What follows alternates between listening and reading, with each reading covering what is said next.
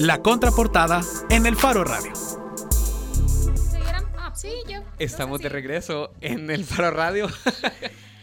Hoy vamos a tener en la contraportada, eh, se, está, conmemorando que Joya de Serena, el sitio arqueológico Joya de Serena, cumple 25 años desde que fue declarado Patrimonio de la Humanidad. El sitio Joya de Serena se ubica al sur del actual caserío con el mismo nombre en el municipio de San Juan Opico, en la Libertad, y es muy importante ya que comprende restos de la aldea prehispánica mejor preservada en Mesoamérica. Fue en 1993 que eh, eh, sucedió esto que les decimos, declarado Patrimonio de la Humanidad por la UNESCO.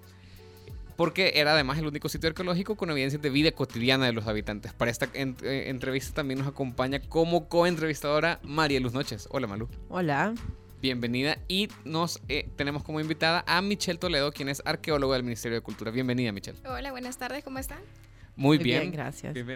Eh, bueno, eh, Michelle es la arqueóloga encargada de los últimos trabajos de restauración en el sitio arqueológico que, como lo decía Nelson, justo hoy, 11 de diciembre, se cumplen 25 años desde que fue inscrito como patrimonio, eh, patrimonio, patrimonio de la humanidad por la UNESCO.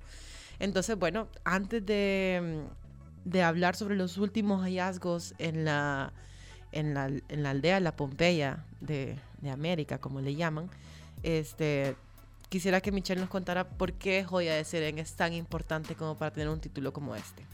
Pues bueno, este, gracias por haberme invitado. Eh, para mí es un gusto hablar de, de, mi trabajo, ¿verdad? Y en especial estar en Joya de Serén. Eh, fíjense que Joya de Serén es un sitio bastante peculiar en, en el área mesoamericana. De hecho, su importancia radica en el buen, la buena conservación que tiene este y las evidencias que presenta. De hecho, Joya de Serén es un sitio que fue sepultado por una erupción volcánica al 650 después de Cristo. Esta erupción preservó todas las actividades que esta gente tuvo al momento de la erupción. Eh, de hecho, incluso las personas pudieron huir del evento. Ahora, eh, por esta razón, eh, todos los vestigios, como les menciono, quedaron en un perfecto estado. Incluso este, si ellos estaban desarrollando actividades al momento de la erupción, en el momento de la huida, ¿verdad? Dejaron todo tirado, digámoslo así. Y esa es una ventana para nosotros los arqueólogos para entender las actividades diarias de una aldea. Por esa razón, Joya de Serén es un sitio arqueológico que expresa la vida cotidiana de una aldea del clásico tardío. Siempre se le ha denominado como una aldea que quizás probablemente es maya, aunque habría que ahondar un poquito más en este sentido. Ok, y estos más de 40 años que, en que, desde que se descubrió y la investigación, ¿qué más nos ha permitido descubrir de quienes habitaban esta zona? Pues fíjense que yo tengo de trabajar desde 2011 en el sitio y para mí es bastante interesante ver la complejidad social que tiene Joya de Serén. Eh, fíjense que muy poco se habla en arqueología, si lo vemos en el área mesoamericana, del trabajo que se hace o la investigación en sitios domésticos, que este Joya de Serén es una clara evidencia de estas actividades. Eh, fíjense que también eh, Joya de Serén expresa, aparte de ser un sitio de vida cotidiana, del día a día, ¿verdad? Que esta gente tenía, eh, el buen estado de conservación de sus actividades agrícolas. Este, acuérdense que es la manera de subsistencia de esta aldea y pues aparte de ser un sitio em, agrícola, eh, la complejidad, como les menciono, de, la sociedad que ellos tenían eran muy organizados y créanme que hasta ahora que he estado excavando, uno lo lee en libros, pero hasta que ya está en el trabajo de excavación entiende la complejidad que tiene. ¿A, qué, ¿a qué se refiere con complejidad social en Joya Serén? En el caso de Joya Serén eran muy organizados. Habían espacios delimitados para diferentes actividades no eran una cuestión al azar. Entonces, supongamos que es un área para cultivo, el área de cultivo está organizado. En el caso de ahora de las excavaciones podemos ver espacios que están delimitados para un tipo de cultivo y otro. Incluso la orientación de los surcos de cultivo están diferenciados en un espacio bastante pequeño. Están optimizando al máximo el espacio que ellos tienen para el cultivo. Y obviamente ese cultivo es para una cosecha, para una producción, para un almacenamiento, que eso a la aldea le da un estatus. Porque cuanto más eh, abastecimiento tiene, tiene menos riesgo de estar en peligro o estar en zozobra, si lo decimos así, ¿verdad? Somos un país altamente vulnerable en cuanto a que, bueno, aquí tiembla todo el tiempo, las lluvias cada vez son menos, pero siguen habiendo. Eh, ¿Qué retos ha enfrentado la conservación de un sitio como este en un país como este? Es decir, donde tiembla, donde llueve un montón, donde hay temporales larguísimos. Donde las empresas construyen en, encima de sitios arqueológicos. donde le pasan tractores. Este, bueno, la verdad que hay un reto de conservación bastante grande en Joya de Serén. El sitio, eh, las estructuras prehispánicas están elaboradas a partir de tierra cruda, o sea que es una tierra preparada como que nosotros hiciéramos un gran adobe, pongámoslo así. Entonces, esta tierra es demasiado frágil a diferentes ambientes, mucha humedad, agua, viento, eso es... La naturaleza. A la naturaleza, a la naturaleza y si ponemos sismos también son bastante frágiles para esto. Entonces, el reto de la conservación comenzó desde su hallazgo. Y ahí yo lo mencionaba en una conferencia de hace días que el sitio fue comenzó a tener problemas de conservación desde el momento en que un tractor lo dejó al aire libre, ¿verdad? O lo dejó descubierto. Hay que recordar, perdón, solo para hacer un paréntesis aquí, que Joya de Serén justamente fue descubierto porque ahí van a ser unos hilos para guardar granos básicos. Y así fue como se dio justamente con las primeras estructuras de este sitio arqueológico. Sí, este, efectivamente los primeros anuncios de este sitio que fue descubierto fue en 1976. El tractorista, ¿verdad? La persona que iba manejando eh, el, tractor dio aviso a, a, la gente correspondientes en ese momento, a las autoridades. Y fíjense que lastimosamente que la gente no creyó que este sitio era prehispánico, sino que pensó que era reciente. Por esa razón dijeron, no, continúen, no hay problema. Y pasó dos años así. Imagínense cuánto se perdió.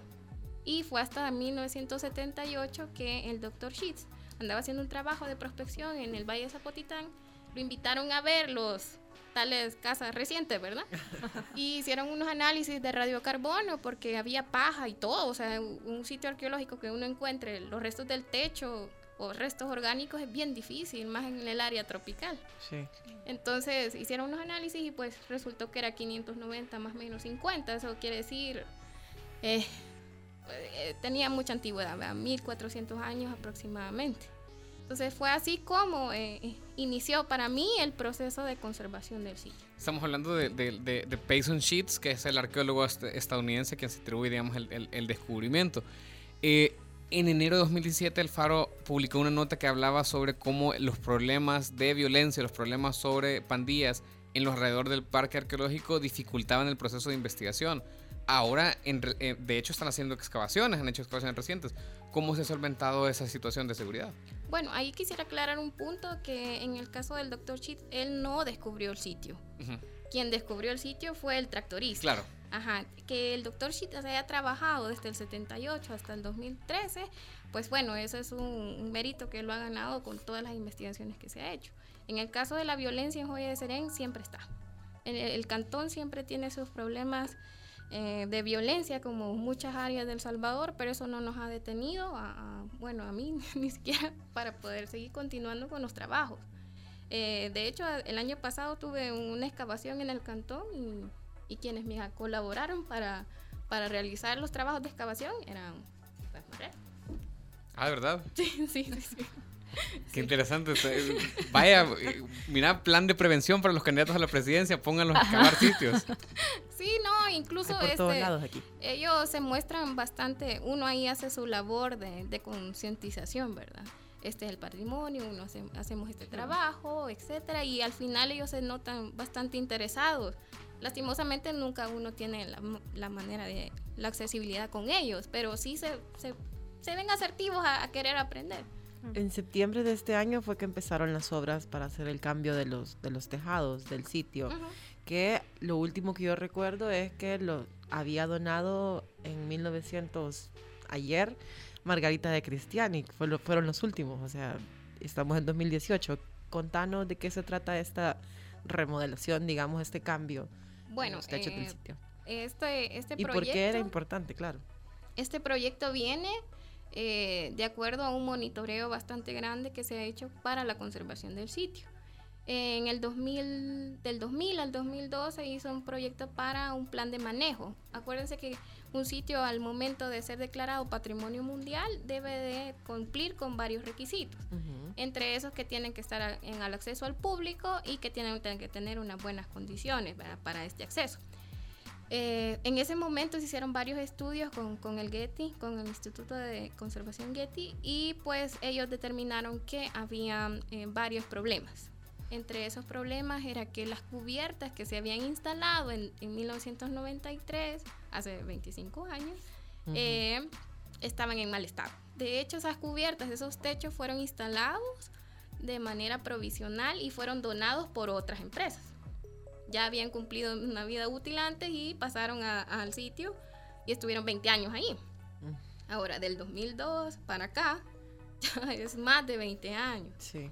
Eh, estos techos, por ser donados y por estar de manera provisional, ya aquí ya no eran goteras, sino que eran grietas en el techo. Y ya acuérdense que son estructuras de tierra, ponerlas, exponerlas al agua es uno de los agentes peores, ¿verdad? De deterioro. Así que eh, de ahí es donde viene el proyecto. Incluso el proyecto que se está llevando ahorita es desde el 2016 que se viene planeando. Eh, desde crear informes, eh, buscar fondos y fue hasta finales del 2016 que el embajador de Francia dijo, bueno, yo tengo estos fondos y me gustaría que esta, estos fondos fueran para, destinados para la cultura del país. Y él estaba muy interesado en Joya de Serén. Le planteamos este proyecto y pues él aceptó. A finales de 2017 nos otorgó el fondo de casi 900 mil dólares. Michelle, es llamativo que los fondos para conservar el patrimonio arqueológico de El Salvador vengan de cooperación internacional y no del presupuesto nacional. Sí, lastimosamente así es. Y es un problema, incluso hablando de política, hasta el momento yo no he escuchado de los presidentes o los candidatos que hablen de la cultura. Es un tema que queda afuera que queda bastante eh, retirado de sus objetivos, ¿verdad? Entonces sí, siempre ha sido un problema el presupuesto de, todos, de antes era con cultura, después la Secretaría de Cultura, ahora Ministerio. El, fondo, o sea, el presupuesto de la nación para la cultura es siempre muy bajo. Y vaya, yo me gustaría enmarcar esto, ya nos decías que, que, la experiencia que tuviste en Joya Serén con jóvenes que, eh, de comunidades asediadas por pandillas o de mismos pandilleros en un país que tiene estas condiciones, que tiene eh, deficiencias en casi cualquier área que uno lo pueda ver en educación, en salud, en economía, en seguridad, ¿por qué un, gobierno debería de dedicar fondos eh, o suficientes o alguna cantidad eh, importante para la conservación de la cultura o para el fomento de, este tipo de obras? ¿Por qué debería el gobierno de interesarle? De hecho, para el, el mantenimiento de Joya de como patrimonio mundial, debe de ser una obligación, porque el país se compromete cuando este sitio se pone en el listado de la UNESCO. La UNESCO es un apoyo, pero no es quien da los fondos para. Entonces, incluso El Salvador ha firmado varios convenios con la UNESCO que lo comprometen más. Entonces, eh, eh, de hecho, el, gobierno debe estar más eh, interesado en el caso de Joya de Serén por su denominación, pero los sitios, los otros sitios, que acuérdense, si, no sé si ustedes saben, hay más de 700 sitios arqueológicos registrados en el país, que también sufren todos los días, o sea, Joya de Serén es uno de tantos, y los parques también, que son 10 del estado, también tienen sus necesidades. Entonces, eh, el gobierno de verdad está eh, obligado, no solo con Joya de Serén, sino que con todo el patrimonio, para eh, resguardarlo. Acuérdense que hay una ley en el código, eh, no en el, en el, ¿cómo se llama esto? la ley especial de protección. Sí, en, en, la ley, o sea, sí, en la constitución está incluso el, el, el bien patrimonial. Entonces, desde ahí tiene que estar eh, ganantes de que esto tiene que o ser. sea, no es de que quieran, lo ves como un, un, cumplimiento de la, de la, legalidad, una obligación, pues. No, no, no es de que si quieren hacerlo, si quieren dedicarle. No, no, de hecho es, es una cuestión que siempre tienen que verla en, en todo su gobierno, no solamente un poquito aquí o un poquito allá. Sobre todo por lo que ha demostrado sobre las excavaciones que han hecho en los últimos meses en Joya de Serén, eh, por ejemplo el de la osamenta, que siguen descubriendo nuevas cosas respecto a la gente que habitaba esta aldea. Sí, este, los nuevos hallazgos en el sitio corresponden ya al momento de la excavación, como tú lo decías, comenzaron en septiembre, ya llevamos un poquito más de dos meses en el trabajo y pues ha dado bastantes sorpresas.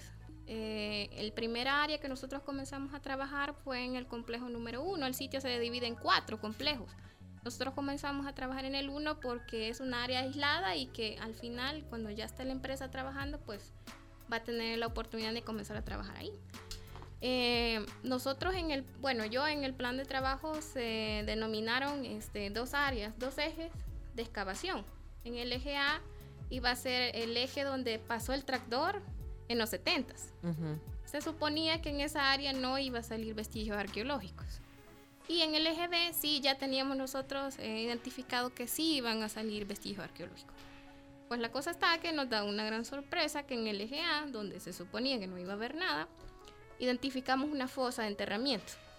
Esta fosa eh, tiene em, es un área, digámoslo, circular en el suelo donde se ve una clara diferencia de estratos. Eh, nosotros, bueno, a mí me avisaron la gente de los trabajadores, estudiantes, y yo la verdad que pensé que hasta me estaban bromeando. Yo le dije, no, no va a salir nada, ¿verdad? ¿Qué están inventando? Ajá, que están inventando. Pero llegué a ver y todo y me quedé bastante asustada y dije, hey, esto son huesos, es una fosa. Seguimos limpiando y apareció una lasca de obsidiana, una navaja de obsidiana y yo dije, bueno, entonces es prehispánico, no hay duda. Así que ya limpiando más y delimitando el área y todo, pues vimos que había un suelo natural y esta fosa. Eso quiere decir que el tractor pasó al ras al momento de, de que en los 70, ¿verdad? y dejó intacto este entierro. Entonces es la primera vez que en el sitio se identifica mediante excavación arqueológica un entierro en el sitio. ¿Y tiene alguna similitud este encuentro del entierro en Joya de Serén con los que se encontraron hace como tres años en Usulután? No, no, no, no. ¿Son épocas distintas? Sí, se refiere al de Kelepa. No, no. Nueva Esperanza. Ah, Nueva Esperanza, no, no, no, no. Es Nueva Esperanza, si no me equivoco, son más eh, temprano. Pero preguntaba esto porque justamente estaba leyendo un texto antes de entrar al aire de que hablaba que eh, este, en, este descubrimiento en Joya de Serén revelaba una forma de, eh, de enterramiento, ah, creo que decía. Entonces, por eso preguntaba si tiene algún tipo de similitud. ajá, porque estaban marcando que es la primera vez que se encuentra en excavación un entierro, porque al momento del, en el 78 que dejó gran parte del sitio descubierto, el tractor destruyó una estructura que es la número 5. En esta estructura, abajo de esa plataforma, se encontraron restos humanos, casi igual destruidos en su totalidad por el tractor. Entonces, en ese momento se identificó, se rescató y se identificaron en el entierro una navaja de obsidiana. Las mismas características que se han encontrado ahora con este entierro. Eso quiere decir que hay un patrón de enterramiento. Ahora, habría que, eso es una posibilidad, porque tendríamos que investigar más, pero ponemos en riesgo las estructuras, porque si abajo de cada una de las casas hay enterrado, no podemos, no podemos poner en riesgo las estructuras que ya están visibles. tenemos que buscar un método para poder identificar si, si abajo de estas estructuras que ya están, que son 10, hay otros entierros más. Ok. Perfecto. Bueno, eh, tenemos que terminar la entrevista. Estuvimos hablando con Michelle Toledo, arqueólogo del Ministerio de Cultura, quien ha estado trabajando en las últimas excavaciones en Joya Muchísimas gracias, Michelle. No, gracias a ustedes. Y nos vamos hoy, que hoy em, empezamos el programa con memoria y cerramos también con memoria, y con patrimonio. Nos vamos con esta canción, Los Torogoces de Morazán, el corrido de El Mozote, hoy que conmemoramos el aniversario de la masacre. Nos vemos. Nos vemos.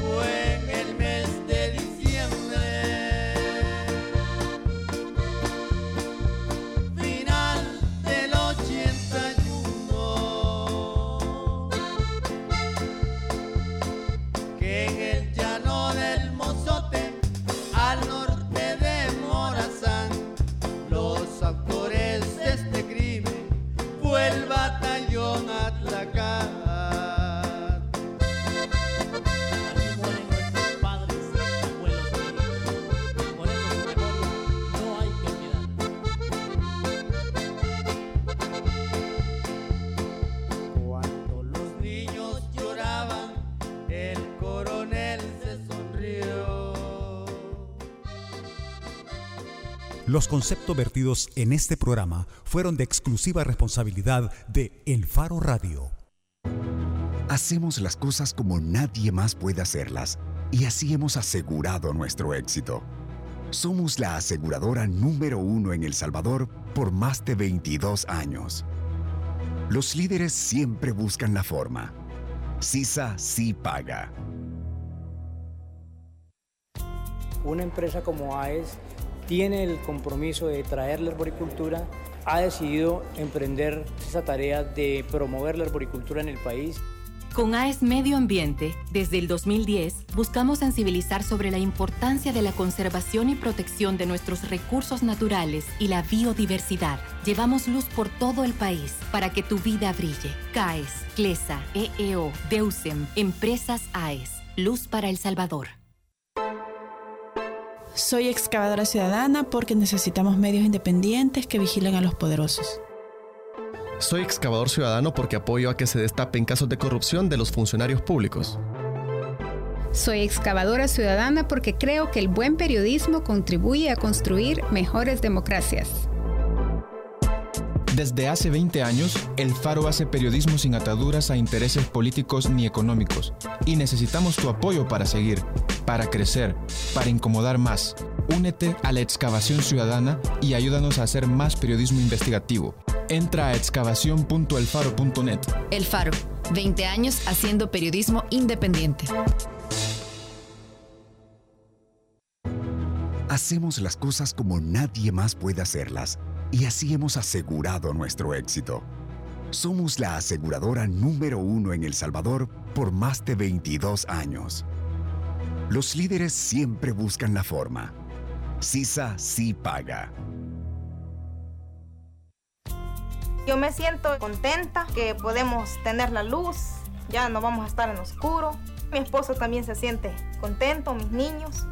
Blanca pertenece a una de las 73.000 familias beneficiadas desde el 2001 con el programa de electrificación AES Energía Rural. Llevamos luz por todo el país para que tu vida brille.